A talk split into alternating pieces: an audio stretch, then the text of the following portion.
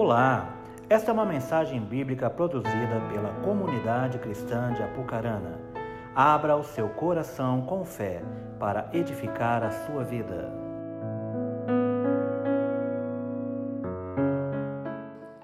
Hebreus, capítulo 11.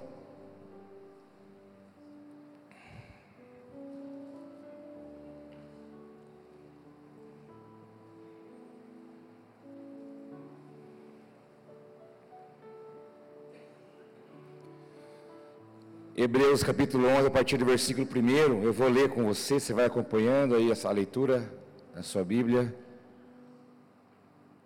E nós vamos lançar alguns fundamentos aqui daquilo que Deus quer falar conosco nessa noite. Ora, a fé é a certeza daquilo que esperamos e a prova das coisas que não vemos, pois foi por meio dela que os antigos receberam bom testemunho. Pela fé entendemos que o universo foi formado pela palavra de Deus, de modo que o que se vê não foi feito do que é visível. Pela fé, Abel ofereceu a Deus um sacrifício superior ao de Caim. Pela fé, Enoque foi arrebatado, de modo que não experimentou a morte. Pela fé, Noé construiu uma arca para salvar sua família. Pela fé, Abraão, quando chamado, obedeceu. Pela fé, Abraão recebeu poder para gerar um filho. Pela fé, Abraão ofereceu Isaac como sacrifício. Pela fé, Isaac abençoou Jacó e Esaú. Pela fé, Jacó abençoou cada um dos seus filhos, dos filhos de José. Pela fé, José deu instruções acerca de seus próprios ossos. Pela fé, Moisés, recém-nascido, foi escondido durante três meses pela fé, Moisés recusou ser chamado filho da filha de Faraó. Pela fé saiu do Egito, pela fé celebrou a Páscoa, pela fé atravessou o Mar Vermelho, pela fé caíram os muros de Jericó. Pela fé, a prostituta Rabi não foi morta. Que mais direi? Não tenho tempo para falar de Gideão, Baraque, Sansão, Jefté, Davi, Samuel e os profetas, os quais pela fé conquistaram reinos, praticaram a justiça, alcançaram o cumprimento de promessas, fecharam a boca de leões, apagaram o poder do fogo e escaparam do fio da espada. Da fraqueza tiraram força, tornaram-se poderosos na batalha e puseram em fuga exércitos estrangeiros. Outros enfrentaram zombaria e açoites. Outros ainda foram acorrentados e colocados na prisão, apedrejados, cerrados ao meio postos à prova, mortos ao fio da espada. Todos estes receberam bom testemunho por meio da fé. Senhor, em nome de Jesus, estamos aqui diante dessa palavra tão poderosa. Que o teu Espírito venha gerar em nós o entendimento.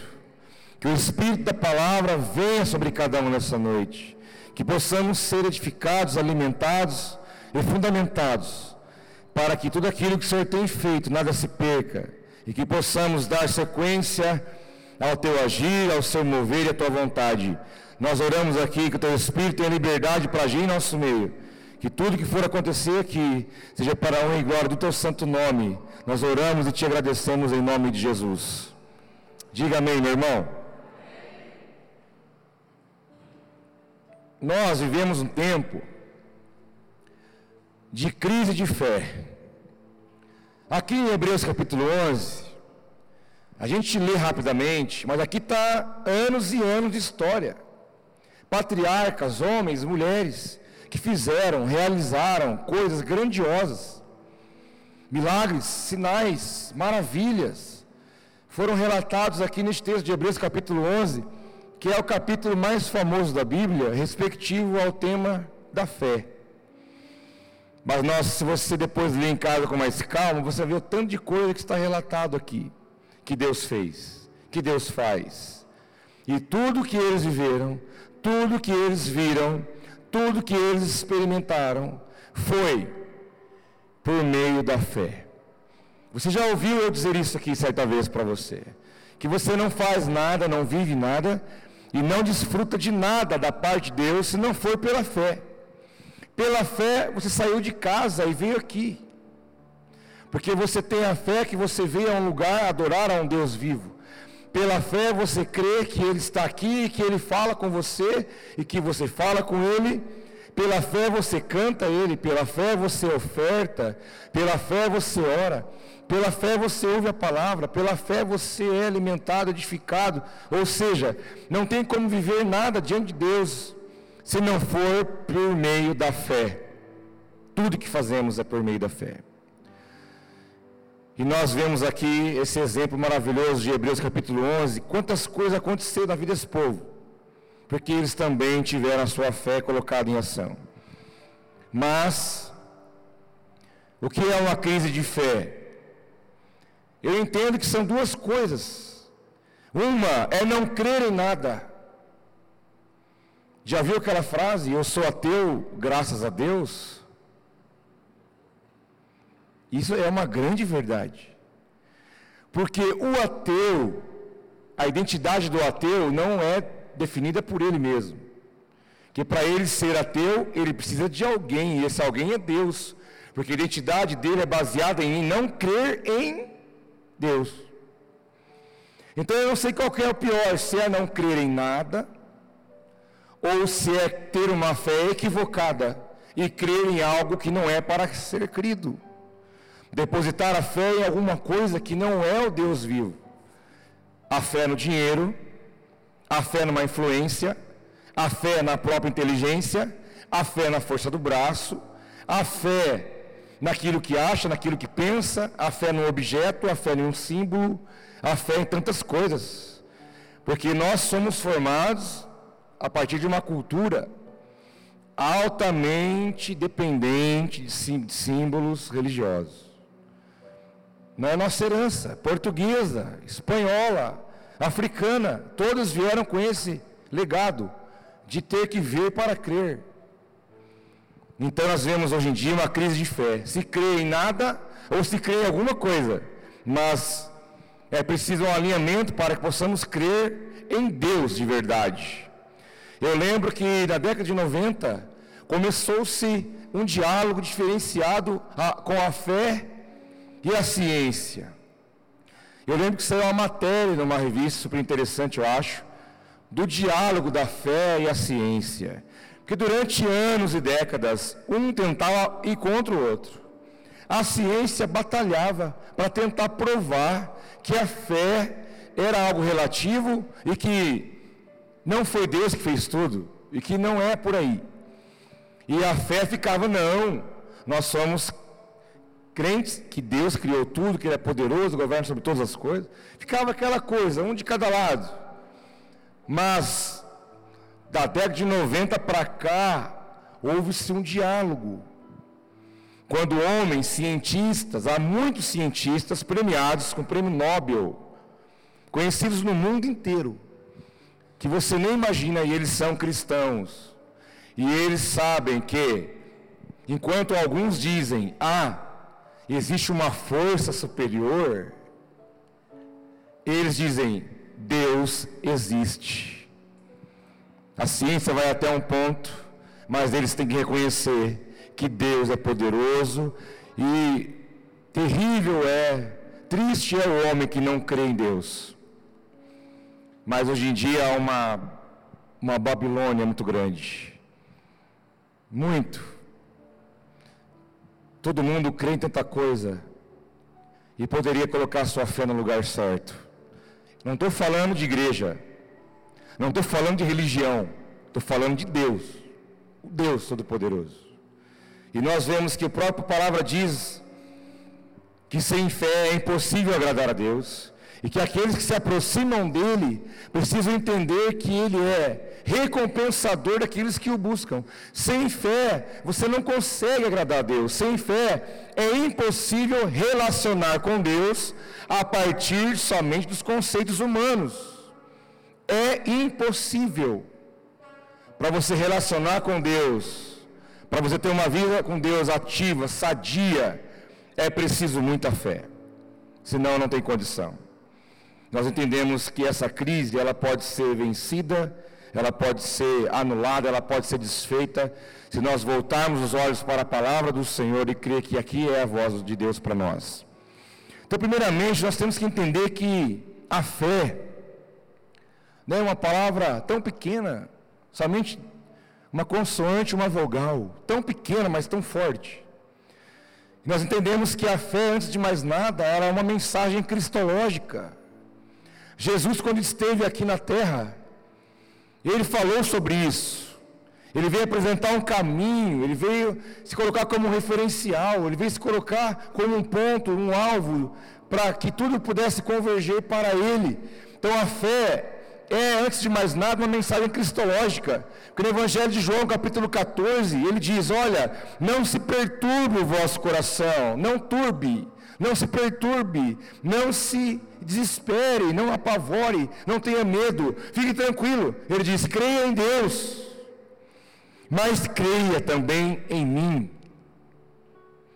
Ou seja, olha para mim, crede em mim, não turbe teu coração, crê em mim, eu sou o Filho de Deus, o enviado de Deus, eu sou o Verbo que se fez carne e está habitando entre vós. E outra, eu vou morrer, eu vou ressuscitar, eu vou subir aos céus. Um dia eu vou voltar. Mas vocês têm que saber: não turbe o coração de vocês. Creia em Deus, mas creiam também em mim. Porque a fé ela vem de uma mensagem puramente cristológica. Porque se você tem fé para receber de Deus aquilo que você recebe, você tem que entender que entre uma coisa e outra tem uma cruz e tem um Cristo que resgatou tudo para você que já estava perdido. E pela fé que você tem no sacrifício de Jesus, você tem acesso a tudo que Deus tem estabelecido para a tua vida. Então a mensagem de fé é uma mensagem cristológica, puramente cristológica.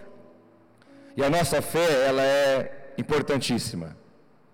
Aí eu pergunto para você, como está a sua fé. Um dia um pastor, bem antigamente, ele perguntou, como é que você está sentindo a tua fé hoje? Os antigos lembram disso, né? Aí ele falou, tem dia que você acorda, não parece que você está com fé? Sabe? Tem dia que você acorda e fala, o oh, que vim hoje eu... Pode vir, pode vir. que vim morre, pode mandar. Né? Estou sentindo que hoje a fé está forte. Mas no outro dia, já acorda assim, ó. ó céus, que lástima. Tipo, hoje eu estou sentindo que a minha fé está baixa. Hoje eu não posso com nada. Hoje eu não posso com ninguém. Isso é uma grande mentira. Porque a fé não se sente. A fé não é um sentimento. A fé também não é um pensamento. Não é tipo assim, um, um pensamento positivo. Eu estou com fé, eu estou com fé, a fé, eu estou com fé, ela está vindo, ela está chegando, chegou, agora vai. Não é isso. A fé não é um pensamento, a fé não é um sentimento. Apesar que a fé pensa, a fé não é ignorante, a fé pensa. Porque ela pensa, ela tem um entendimento. E porque ela tem um entendimento, ela faz. Existe um caminho para a fé manifestar. Mas a fé não é um pensamento, não é um sentimento, mas a fé é algo gerado no seu espírito. Porque você é um corpo, você é alma, e cada um aqui tem um espírito. E a sua fé, ela trabalha aí, no teu espírito. Essa é a linguagem de Deus, da fé. Ela trabalha uma linguagem espiritual, gerando em você, lá no teu espírito, e lá você não sente, no sentido de que você sente igual com o coração, outras coisas. Mas espiritualmente, você tem um discernimento de como está a sua fé. E Apocalipse capítulo 2, versículo 19 diz: Conheço as suas obras. Olha aí, olha aí. Sexta-feira. Conheço as suas obras, Deus falando. Conheço o seu amor, conheço a sua fé, o seu serviço e a sua perseverança, e sei que você está fazendo mais agora do que no princípio. Deus conhece a sua fé. Então, a partir disso, não tem como querer ludibriar Deus, porque Ele sabe 100% como está, como se encontra a sua fé agora. Ele sabe, ele conhece, porque nós manifestamos a fé que temos, a maneira como eu vivo, como eu falo, a maneira como eu reajo, como eu ajo, como eu realizo, como eu não realizo, a maneira como eu faço muitas coisas ou talvez não faço. Mostra como é a minha fé e isso é visível. Isso é visível. E Deus conhece a sua fé mais do que você mesmo. Muito mais do que você mesmo para que a fé que vocês têm não se baseasse na sabedoria humana, mas no poder de Deus. Então, fé, vamos tirar filosofia, conceitos, argumentos humanos, sentimento, pensamento, tira tudo e vamos entrar no que é espiritual, porque a fé é isso. A fé é puramente isso. Mas existe um porém nós vivemos crise de fé também. Ah, pastor, você não tem isso não. Você é pastor, é? Você não tem crise de fé não. Não só tenho crise de fé, como eu fiquei três dias quase chorando, que eu cortei o cantinho da unha, não está aguentando esse trem aqui no meu dedo. O trem que ardeu, e está ardendo ainda. Eu nem lembrei de orar para essa dor ir embora. Eu sofri ela 100%. Bato assim na cama da, da cama, igual você. Acordo mal-humorado. Entendeu? Igualzinho você. Eu também tenho problemas. Eu também tenho desafios. Eu também tenho tudo que você tem. Sabia? Inclusive já tive crise de fé. No meu terceiro ano estudando teologia em Londrina, eu falei, vou abandonar esse trem, sai de mim. Está amarrado. Vou partir, deu, acabou. Hashtag partiu. Não tinha nem hashtag naquela época. crise de fé. A crise de fé acontece quando eu olho demais para mim. E eu não coloco meus olhos na onde tem que estar, em Cristo. Porque ele disse: olhai para o alto, porque de lá está o autor e consumador da vossa fé. Quando eu coloco os olhos muito em mim, ao meu redor, nas pessoas, na minha vida, no natural, automaticamente a minha fé ela é balançada. Porque eu não vou encontrar nada em mim que me sustente. Eu não vou encontrar nada em você que me sustente. Eu não vou encontrar nada ao meu redor que vai me trazer a paz verdadeira. Eu não vou encontrar nada em ninguém que vai trazer aquilo que só Ele pode. A paz, a segurança, o amor, o perdão, assim vai. E por isso, nós temos crise de fé. Quando nós tiramos os olhos um pouquinho dele, isso gera crise de fé. E tem outros sintomas também que levam uma pessoa a ter uma crise de fé. Eu vou falar para você uma verdade. Você quer ouvir? Você tem isso. Eu quero tirar um peso das suas costas. Você não é um fraco porque você tem isso. Você não é um problema porque você tem isso. Você não é menor que ninguém porque você tem isso. Você não é um, um, um, uma pessoa problemática porque você tem isso, meu filho. Você é, você é gente. Você é humano. Você está sujeito às aflições deste mundo. Diz a palavra. Em algum momento, algum vendaval bate na sua porta, como também bate na minha. E aí nós podemos, eu, eu brinco, falo, ó, você, tem, você enverga, mas não quebra. Você pode se sentir pressionado, aflito, algum momento, mas, pá, não, peraí, não é assim, eu preciso me posicionar, eu creio num Deus vivo, poderoso, e aí seus olhos voltam para Ele novamente, e aquela crise vai embora, o medo vai embora, porque a esperança brota de novo no meu e no seu coração. Então seja gente, pelo amor de Deus. Seja gente. E não espere de alguém que alguém não é gente, que todo mundo é gente igual a você. Eu fico preocupado que tem homens por aí que pregam, que falam, dá uma imagem que o cara não tem nada. Bom, o cara tem um, um Dorflex escondido na gaveta, tem certeza. Pode orar, Deus cura? Cura. Mas se precisar tomar um Dorflex, eu tomo, qual o problema? Quem fez o Dorflex? Deus? O homem não tem capacidade para essas coisas.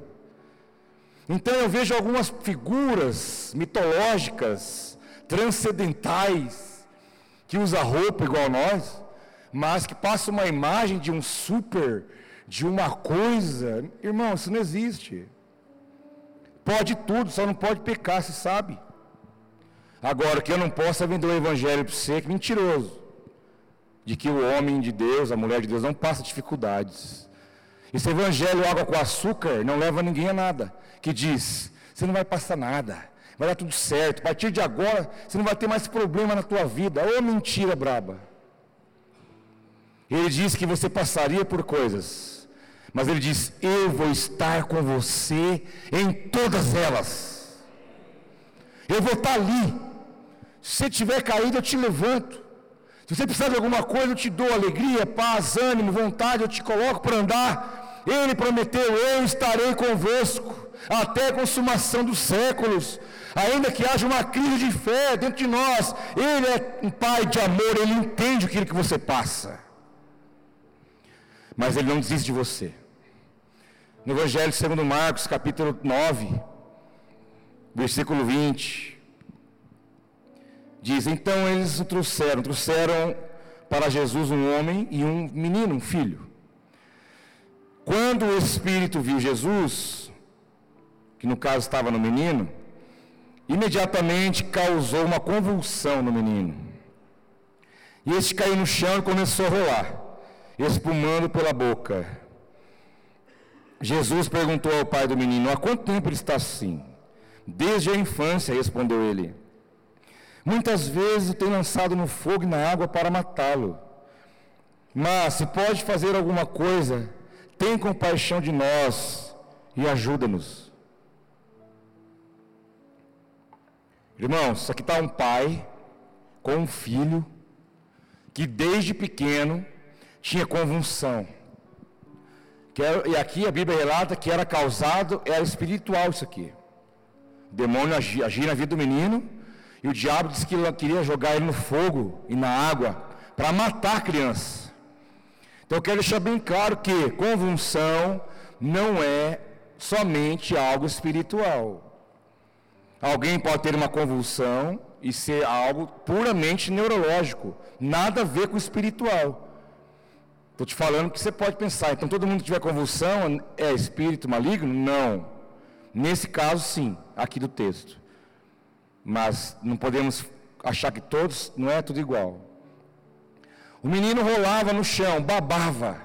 O diabo jogava ele no fogo, jogava ele na água, queria jogar para matar.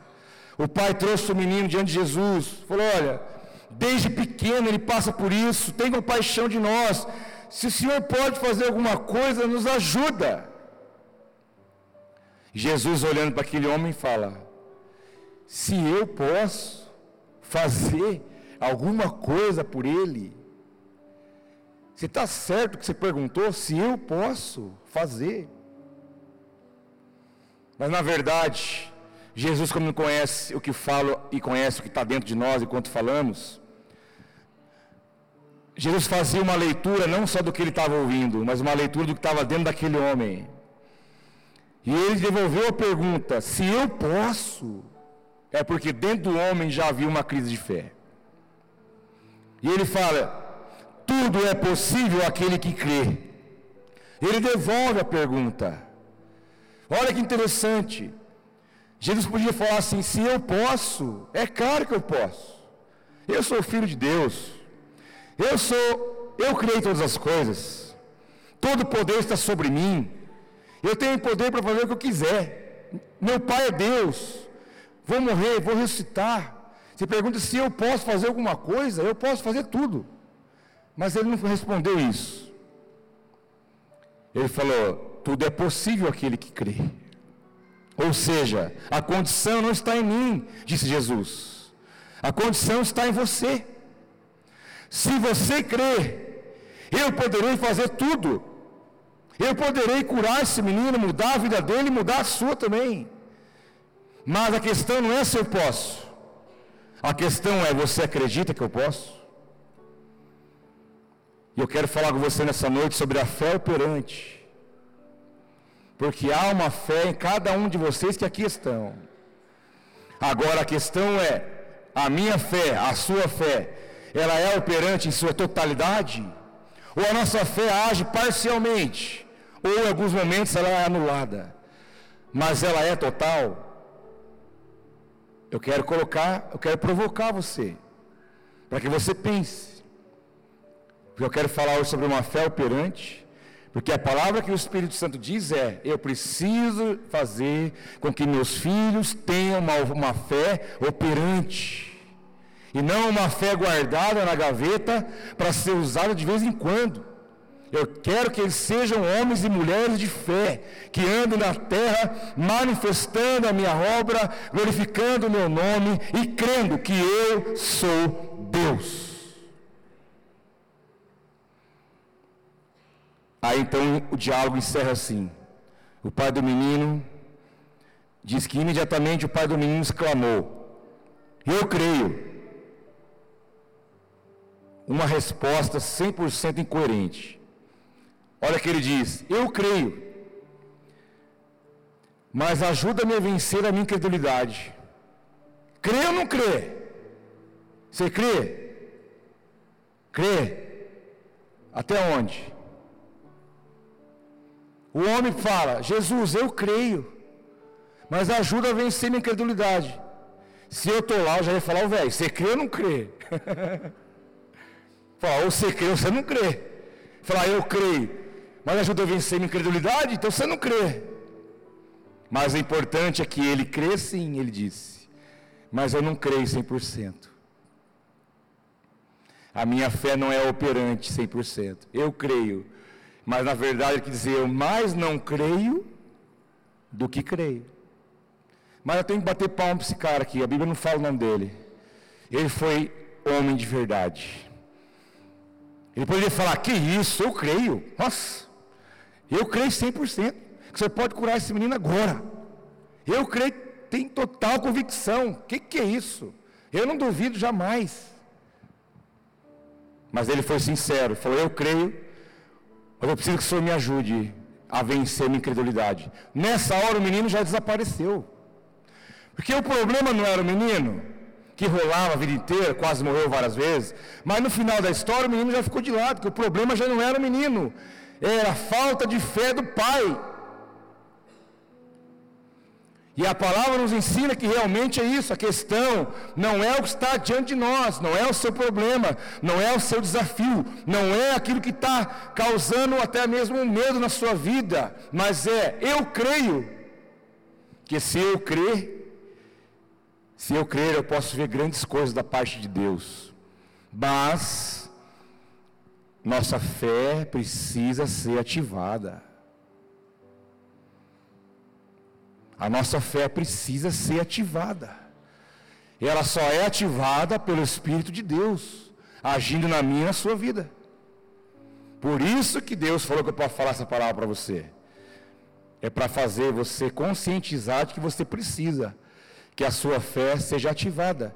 Porque eu me vejo, vi muitos na figura desse homem. Eu creio, Jesus. Mas me ajuda a crer de verdade, porque eu estou crendo, mas não, não é aquilo lá não, está faltando, eu preciso alcançar, está longe, eu preciso que o Senhor me, me dá alguma coisa aí. Não é vergonhoso reconhecer, não é vergonhoso ser sincero, porque quem é sincero, quem é honesto, quem é quem diante de Deus tem o coração aberto, recebe o que Deus tem para entregar. Faz toda a diferença. Por isso que a Bíblia fala: rala o coração, seja aberto, fale, reconheça, seja humilde. A humildade, quem é humilde será exaltado, mas a soberba precede a queda. Nós precisamos reconhecer. Eu quero que você fale dentro de você mesmo para Deus como está a sua fé. Que Ele mesmo já colocou em você. Será que ela está operante 100% ou ela está na crise? Mas é preciso você reconhecer. Se até o final você reconhecer, e falar para Jesus: Eu creio, mas eu estou igual aquele irmão lá, me ajuda a vencer minha incredulidade. Jesus disse em Marcos 6, versículo 4: Só em sua própria terra, entre seus parentes e em sua própria casa, que um profeta não tem honra. E não pôde fazer ali nenhum milagre. exceto impor as mãos sobre alguns doentes e curá-los. E ficou admirado com a incredulidade deles. Jesus ficou admirado de ver o quanto as pessoas não acreditavam. Ele estava num certo lugar, diz a palavra aqui, que ele não pôde fazer milagre. Pensa bem, Jesus, o Filho de Deus, o milagre em carne e osso, não pôde fazer nenhum milagre, porque ali não tinha ninguém que acreditava. E aí ele até causa um problema para nós, né? Jesus aqui. Ele falou: Ó, eu não pude fazer nenhum milagre lá, aquele povo não acredita. Mas para não perder a viagem, eu curei os doentes. Ou seja, curar doente para ele não é nem milagre. Curar doente para ele é a coisa mais simples do mundo.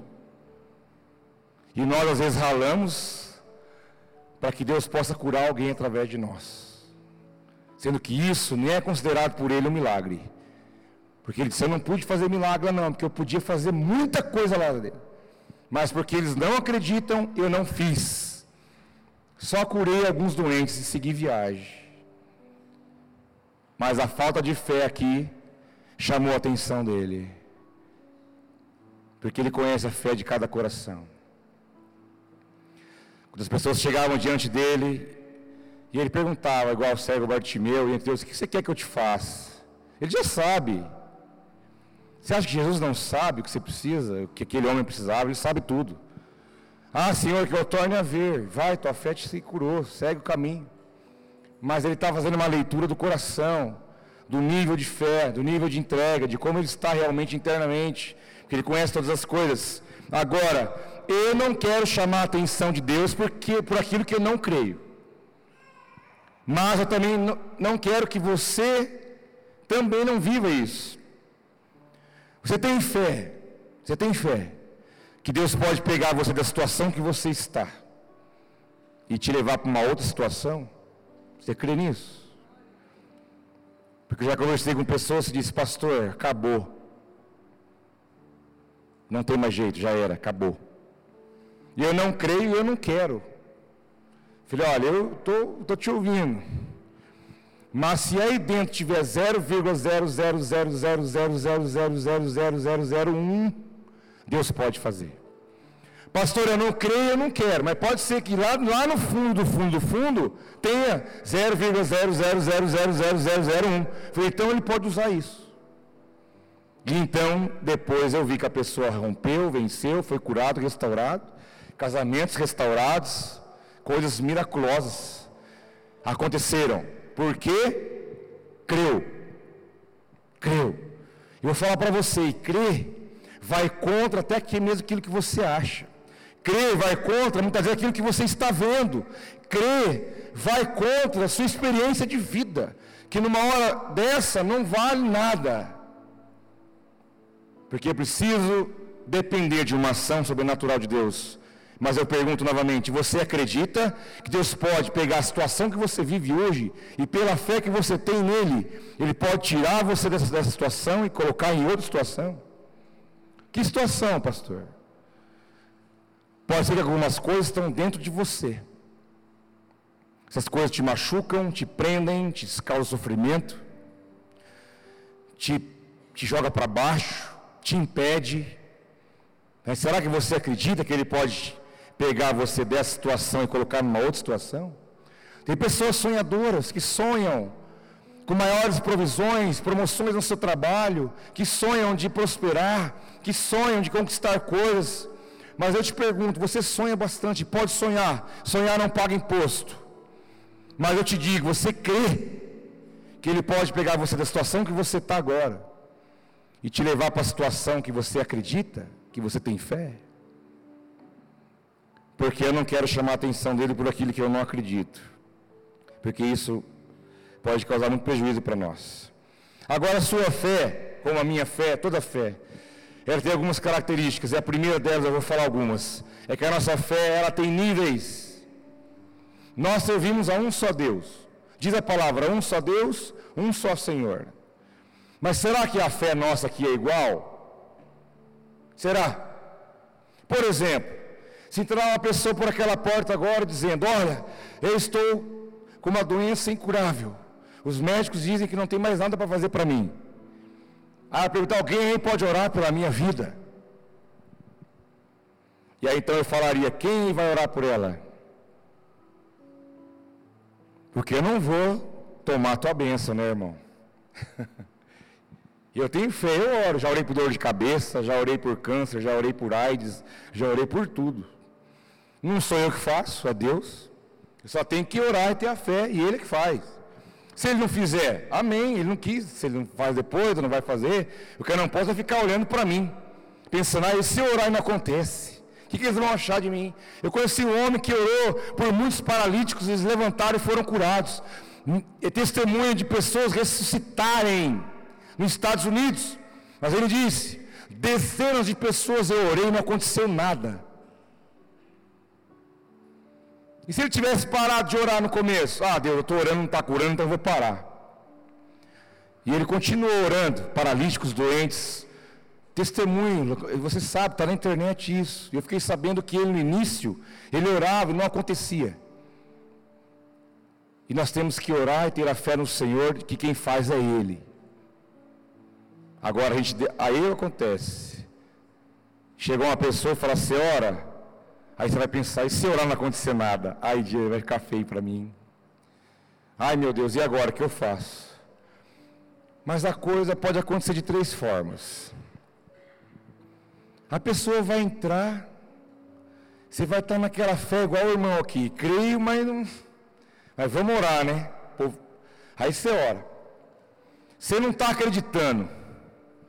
E a pessoa é curada. Instantaneamente. Por quê? Porque ela teve fé. Mais que você. Ela estava recebendo a oração em nome de Jesus. Mas tem casos inversos.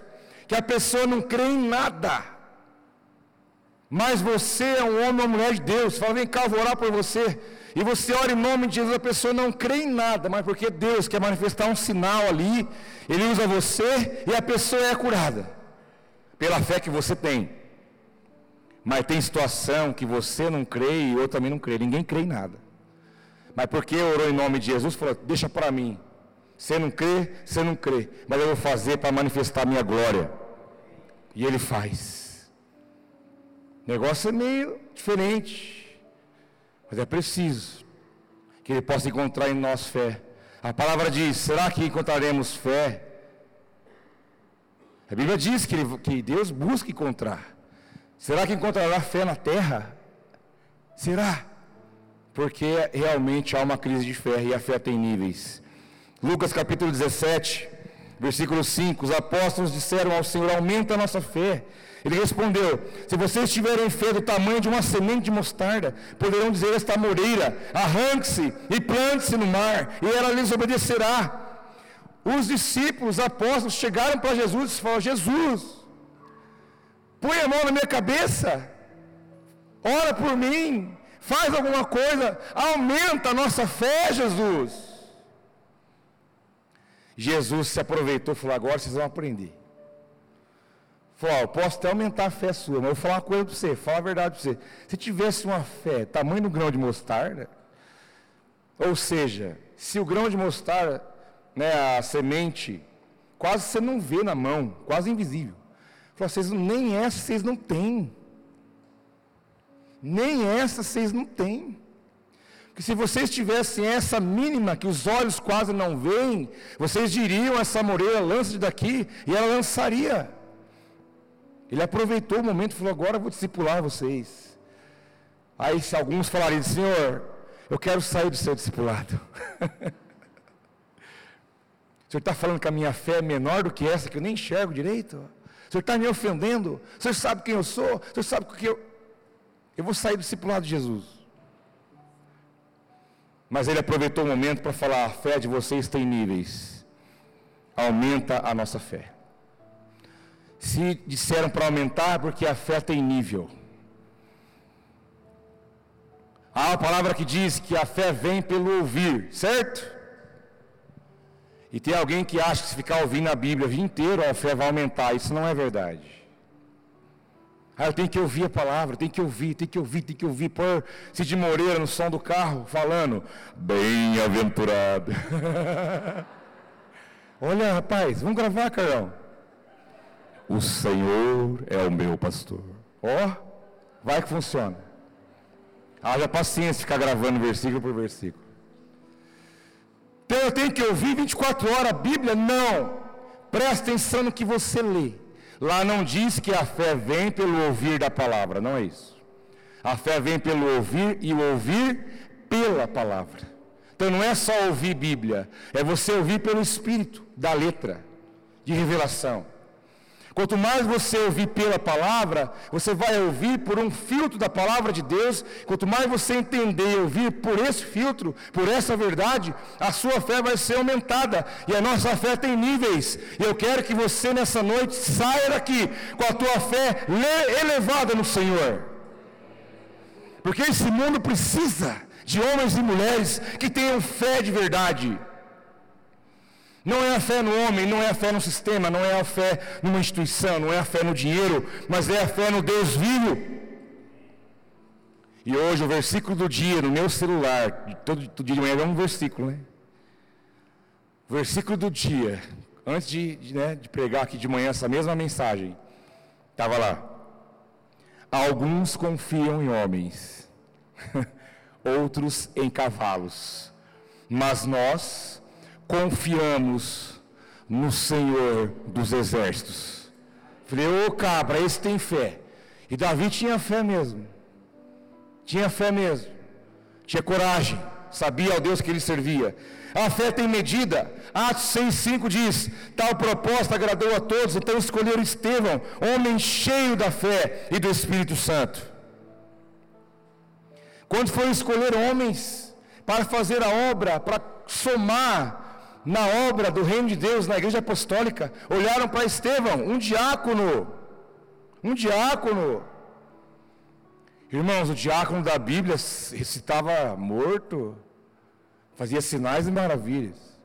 Já falei para vocês, eu falo de novo, só para honrar a vida dele. Eu vou honrar a vida de Estevão de novo. E eu não posso nem carregar a vaiana que ele usa. E eu não tenho moral para amarrar o cadarço do sapato dele. Porque o homem fez sinais e maravilhas.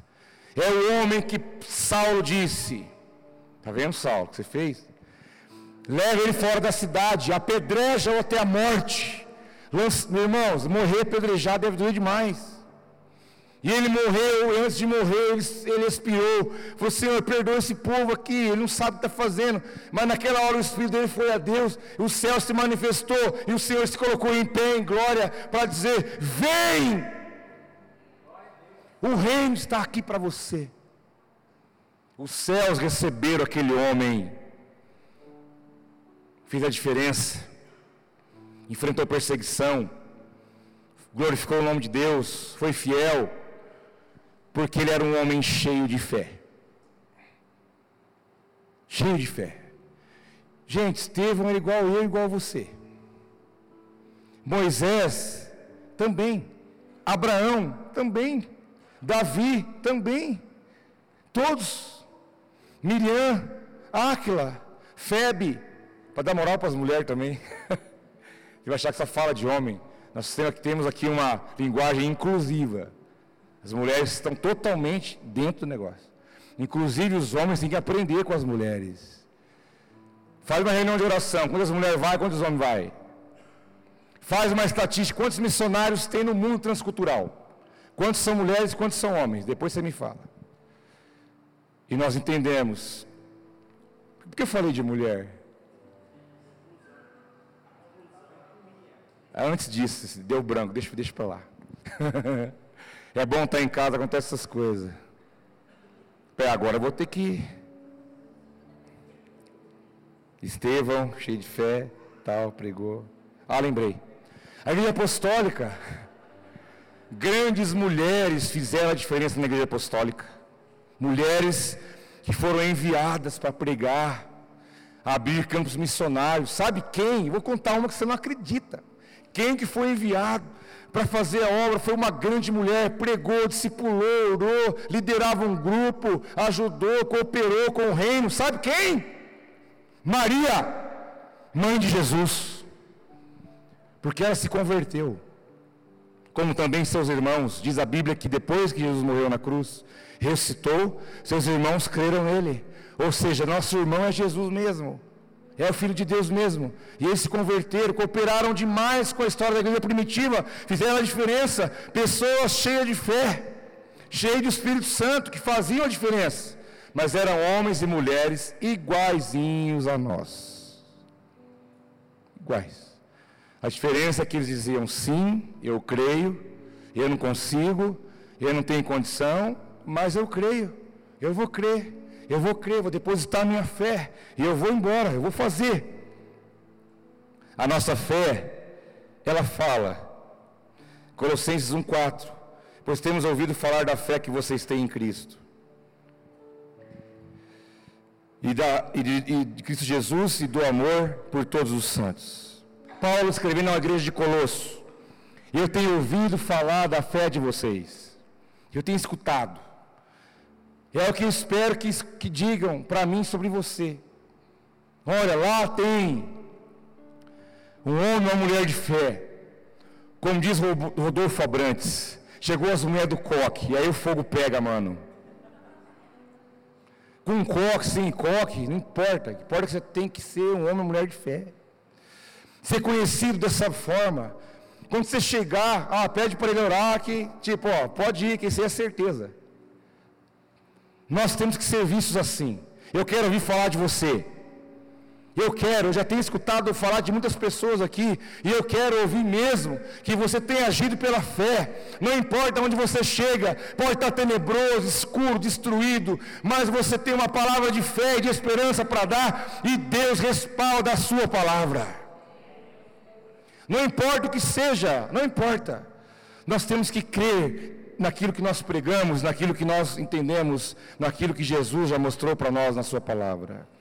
Ele pode mudar realidades, Ele pode mudar lugares, ambientes, pessoas, atmosfera, Ele pode mudar tudo, todo o poder está em Suas mãos, mas é preciso que a nossa fé seja uma fé operante.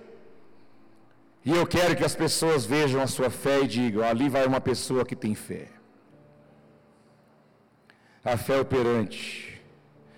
A nossa fé, ela é provada. A nossa fé é provada. Examinem-se para ver se vocês estão na fé. Provem a si mesmos. Não percebem que Cristo Jesus está em vocês, a não ser que tenham sido reprovados. 1 Coríntios 13.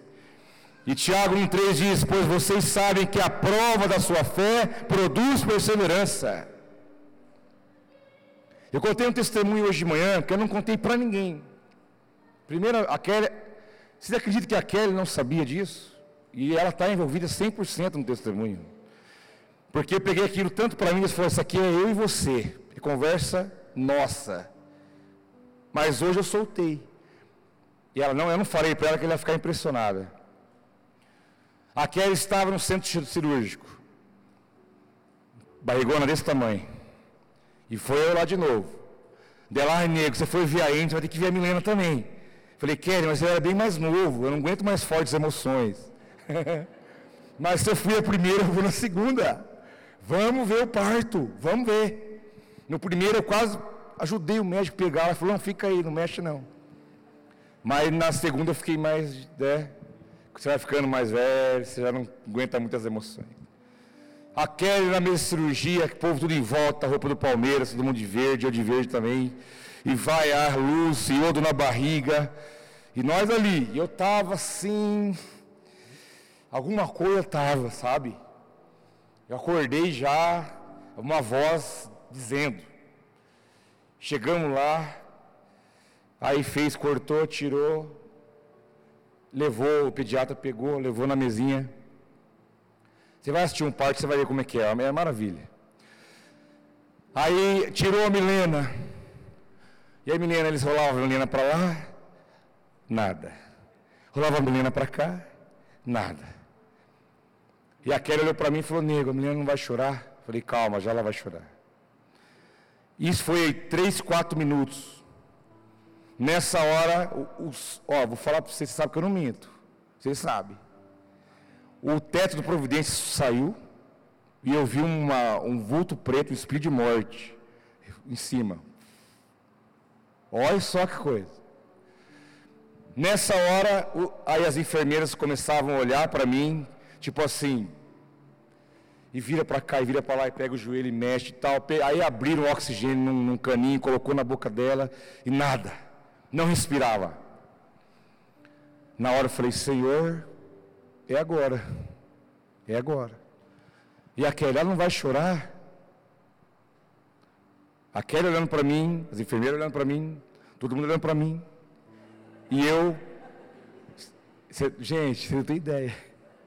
Eu, eu fiquei tão assim, que eu fiquei com dor nos músculos quatro dias depois. De tanto que eu, na hora eu orei e falei, em nome de Jesus, Espírito de morte, some daqui, some daqui. Eu não te aceito. Ela veio debaixo de uma palavra profética e ela vai cumprir essa palavra. Eu não aceito. Em nome de Jesus, bate fora daqui.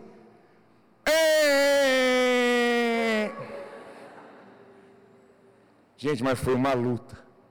Eu vi a luta das enfermeiras. Elas já estavam apavoradas e elas são experientes. Eles chamam de Apgar. Quando o neném vem pequenininho, tem lá o Apgar. Quanto tempo ele demorou para respirar e tal. Nossa, naquela hora eu.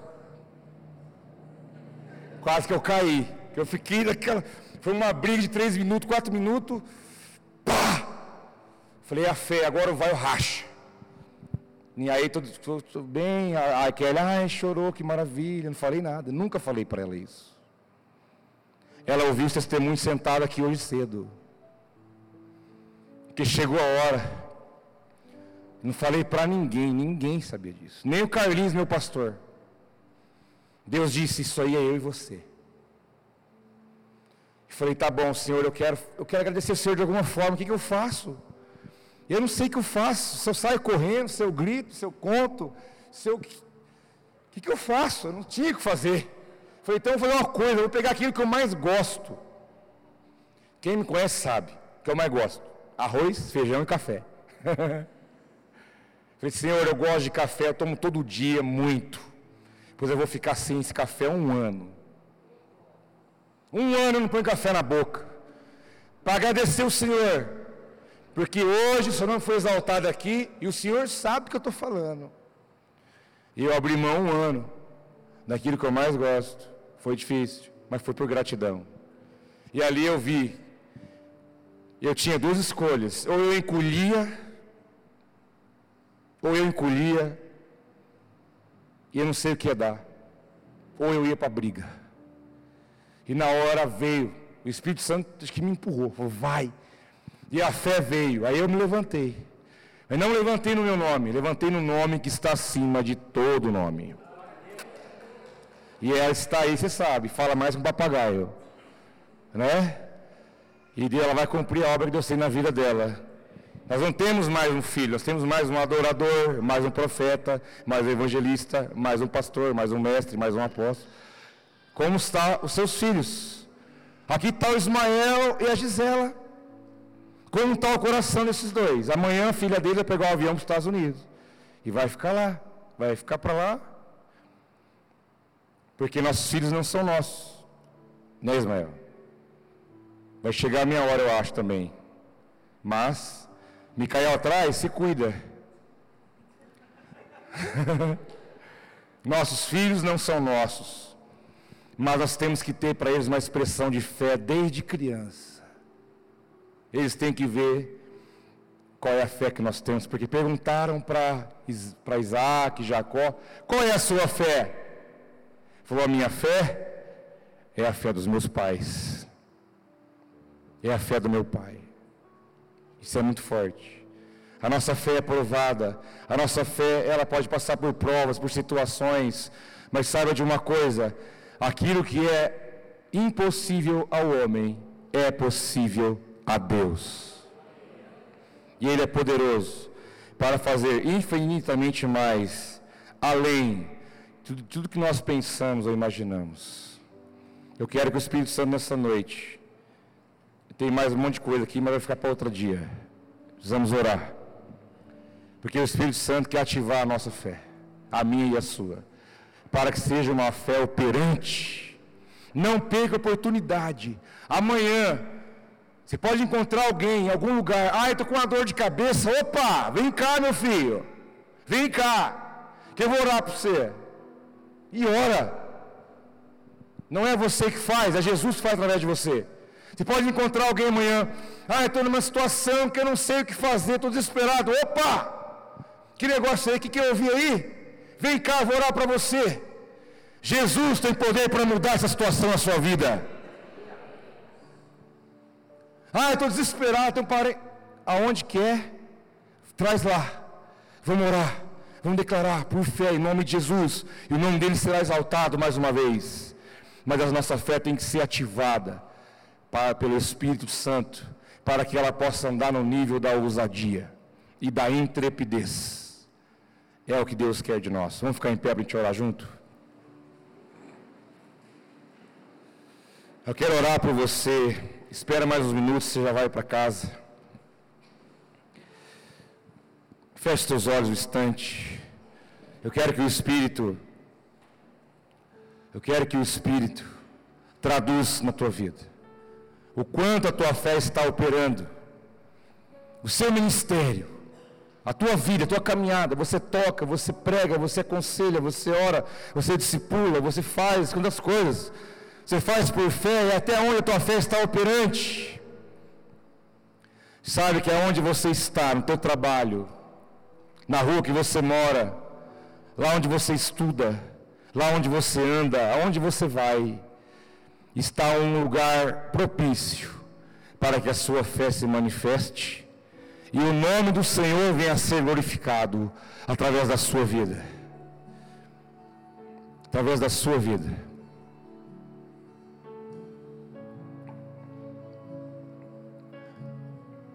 Aí Jesus te fala: se eu posso, se eu posso fazer isso, se eu posso suprir você em tudo, se eu posso provar para você mais uma vez que todo o poder está em minhas mãos, se eu posso cuidar do seu amanhã, está com medo de amanhã porque Ele é fiel e sempre será.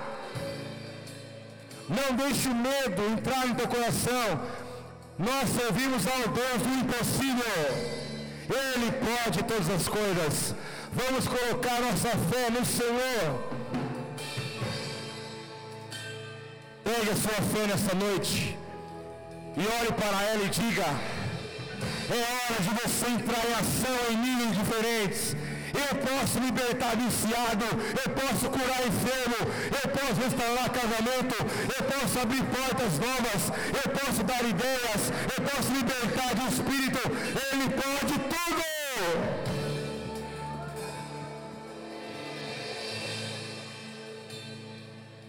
Ele pode tudo. Fale com o Senhor onde você está. Se for necessário, diga a Ele como aquele homem disse: Jesus, eu creio, mas eu não creio totalmente. Reconheça se for o seu caso. Reconheça se for o seu caso. Seja sincero nessa noite.